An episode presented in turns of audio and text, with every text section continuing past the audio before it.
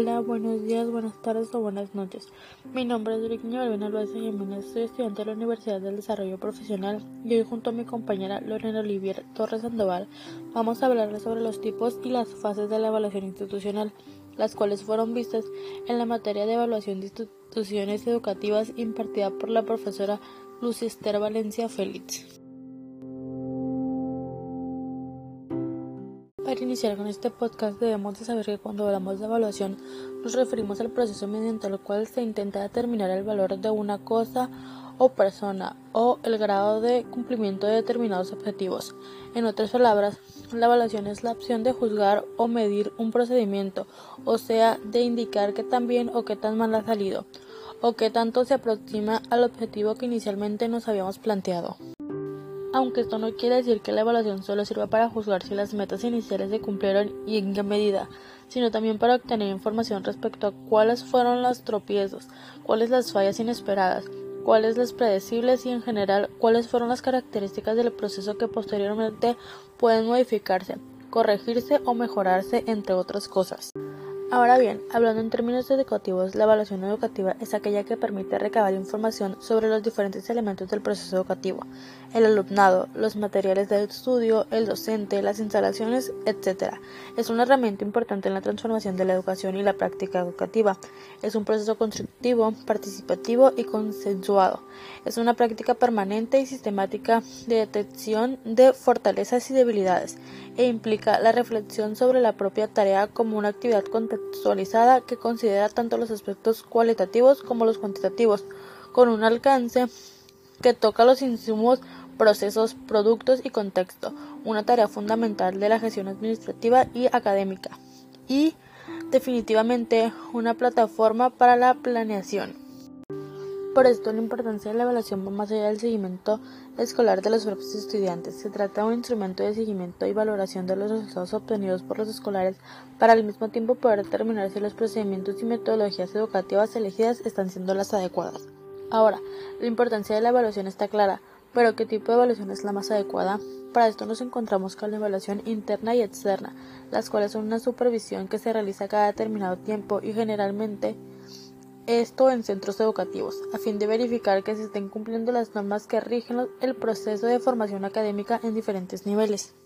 Aunque para poder saber qué evaluación es la más adecuada es importante tener en cuenta que la evaluación externa es el proceso de verificación, análisis y valoración que se realiza en una institución educativa bajo la responsabilidad de una entidad evaluadora que tenga la autorización vigente concedida por el órgano operador correspondiente.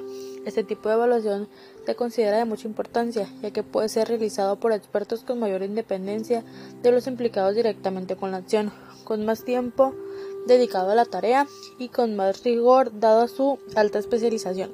Además que la evaluación externa permite de alguna manera verificar la autoevaluación que se ha realizado por la propia institución. Mientras que la evaluación interna, según Lorenzo, 1997, nos dice que la evaluación interna de los centros educativos puede y debe concebirse en esencia como un espacio de encuentro, de diálogo constructivo, de reflexión compartida y crítica, de intercambio integrador de la visión plural que asume cada uno de los miembros del grupo, busca alternativas razonables de calidad. La autoevaluación ha sido definida como la extensión automática realizada por una escuela sobre el funcionamiento real de sí misma y buscando no solo este perfeccionamiento mejora, sino que la lleva a asumir responsablemente tanto sus métodos como los resultados que de ellos se deriva. Aunque además de la evaluación interna y externa nos podemos encontrar con la evaluación mixta, pues en la práctica es muy poco utilizado un solo tipo de evaluación, de alguna manera se combinan ambos a fin de gozar de las ventajas de cada uno. A esto se le conoce como evaluación mixta y también tiene sus propias características, entre las cuales se encuentra que los evaluadores externos consultan a los miembros de las instituciones y entre ambos se define el trabajo de evaluación. De esta manera, el diseño de evaluación es negociado por cada parte, la externa y interna. Además que para la recopilación de información, los agentes externos apoyan y motivan su realización y en cuanto al informe de los resultados, los evaluadores externos se refieren a la opinión de los beneficiados. Hola a todos, bienvenidos a nuestro podcast. Yo soy Lorena y estaré aportando un poco sobre las fases del proceso de evaluación. Además de conocer y decir que todo tipo de evaluación nos conviene más, debemos de conocer las fases de los procesos de evaluación.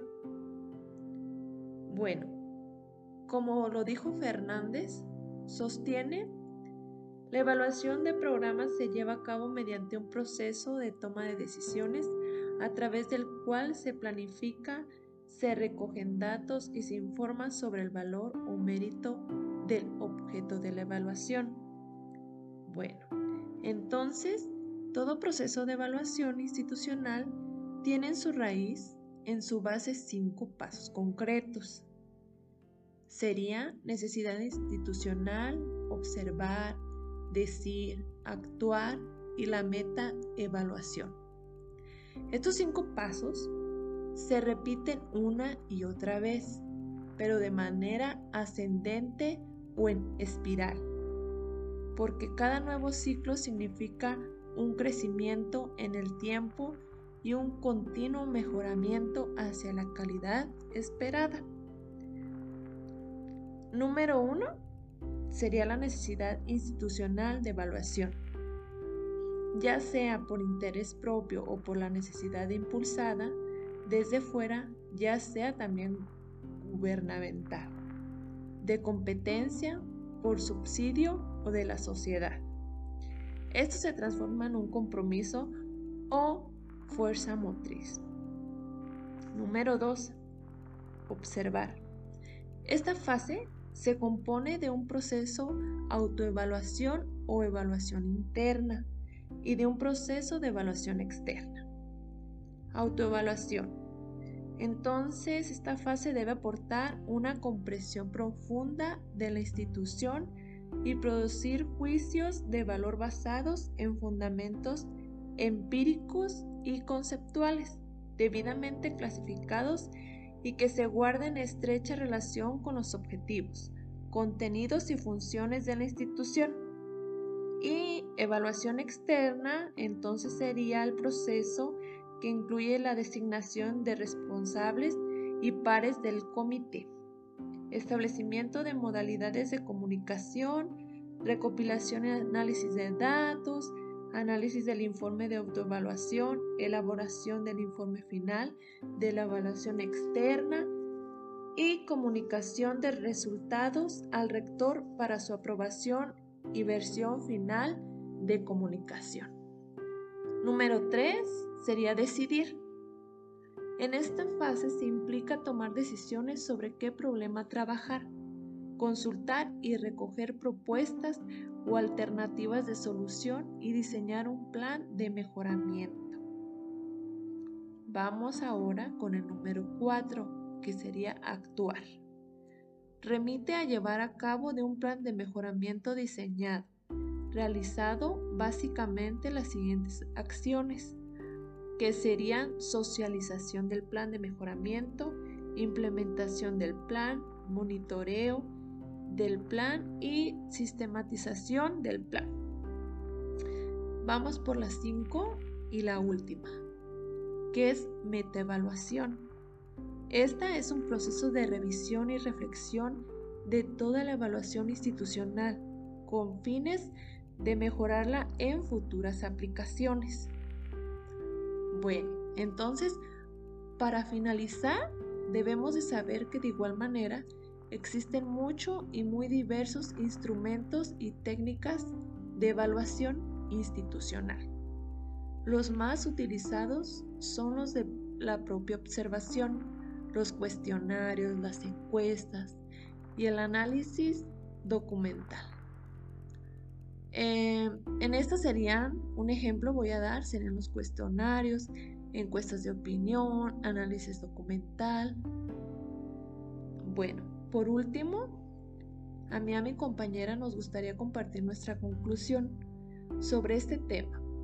Pues como se nos ama, como les hemos mencionado en el transcurso del podcast, la evaluación institucional claramente es un proceso esencial para garantizar el éxito y la eficacia de cualquier organización. Y la combinación de diferentes tipos de evaluación y el seguimiento de las fases de evaluación son clave para el éxito de este proceso. Nos despedimos mi compañera y yo Gracias por escuchar el día de hoy nuestro podcast.